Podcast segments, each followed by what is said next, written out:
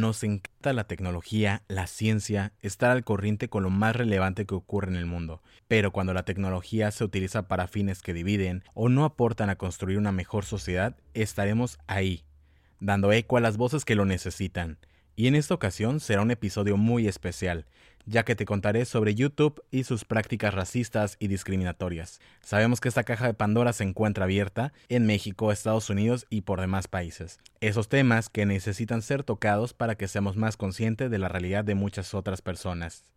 Yo soy Alex Vivanco y comenzamos. Un grupo de youtubers afroamericanos están demandando a Google y YouTube alegando que esas compañías discriminan sus videos por motivos de raza. La demanda afirma que YouTube usa herramientas automatizadas para restringir, censurar y denigrar a los creadores afroamericanos, perjudicando a sus suscriptores e ingresos, mientras que otros videos con discursos de odio racistas y que se alojan en la misma plataforma se les permite ganar dinero en el sitio incluso después de ser marcados por violar las reglas de YouTube. La demanda ocurre en medio de este movimiento que ha sido creado a raíz de la muerte de George Floyd y que conlleva un lamentable caso. Los demandantes incluyen youtubers asociados al canal de Lisa Cabrera con 20 millones de vistas, el canal de Lisa's Views, y aproximadamente 11 millones de vistas los canales de True Royal y True Royal Family, que combinados tienen 3.4 millones de vistas, y tres canales relacionados con la co-creadora Carmen Kaboom tienen aproximadamente 550 mil vistas. Todos los creadores que demandan a YouTube afirman que la compañía ha eliminado o archivado sus videos de manera injusta, perjudicando sus ingresos, ya que como sabemos muchos youtubers tienen que gastar algún presupuesto para realizar su contenido. Esta semana, YouTube anunció un fondo de 100 millones de dólares para apoyar a los creadores de videos afroamericanos, pero lo que dice en la demanda es que ellos deben algunas explicaciones muy serias, ya que en la demanda se agrega que YouTube y Google deberían de gastar ese dinero para detener las prácticas racistas que dominan sus plataformas. Cuando se le preguntó esa semana, para ser más preciso, el día de ayer en un evento virtual del Washington Post a la directora de YouTube, Susan Wojcicki, dijo que la compañía analizará la queja como si fuera un problema de servicio a clientes y tratará de entender qué preocupaciones hay.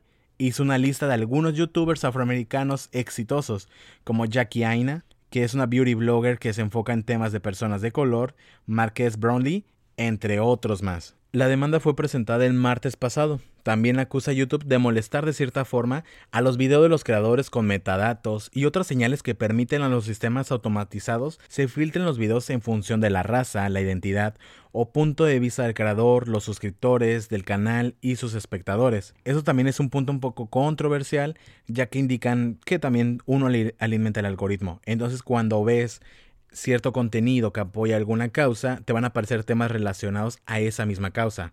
Entonces aquí la gente está un poco dividida. Pero también los videos de los youtubers que presentaron en la demanda han sido restringidos, eliminados, limitados en la cantidad de ingresos publicitarios que se obtienen o desmonetizados por completo, sin las suficientes razones. YouTube dijo el día de ayer que sus sistemas automatizados no están diseñados para identificar la raza, el origen étnico, la orientación sexual de los creadores o espectadores, pero no significa que no tengan esta información y puedan hacer uso de ella.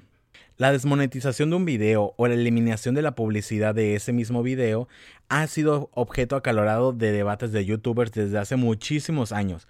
En México también sabemos muchos casos de youtubers que han hecho videos que no ofenden a nadie y se los desmonetizan o se los eliminan o los restringen. Y también cosas que son muy estúpidas y aún así siguen todavía cobrando. El problema es fundamental ya que se junta con otra demanda que fue presentada en agosto del 2019 por un grupo de youtubers LGBT en Estados Unidos, ya que afirmaron que se restringen sus videos, también se limita su publicidad e ingresos debido al contenido. Como te digo, eso no solamente sucede en Estados Unidos, simplemente allá son las oficinas centrales y probablemente la extensión en México se apegue a las reglas de allá. Entonces es muy importante y lo que afecta allá va a terminar afectando aquí la demanda de esas personas afroamericanas cita a la demanda que te comento de la comunidad LGBT y podrían juntarse para ir en un mismo caso, ya que son las mismas causas.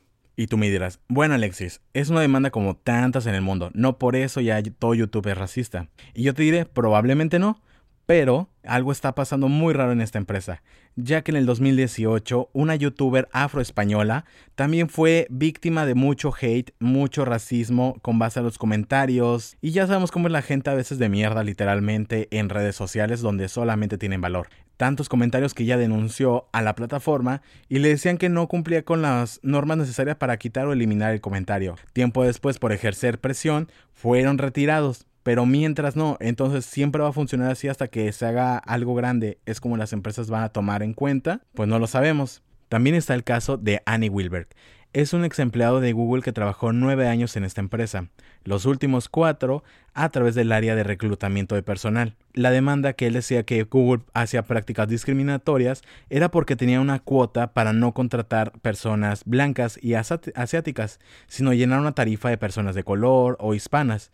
Google después salió a decir que esto era mentira y que las personas se contratan con base a sus méritos y no con base a su identidad, cosa que la demanda aún no se finaliza y sigue en proceso.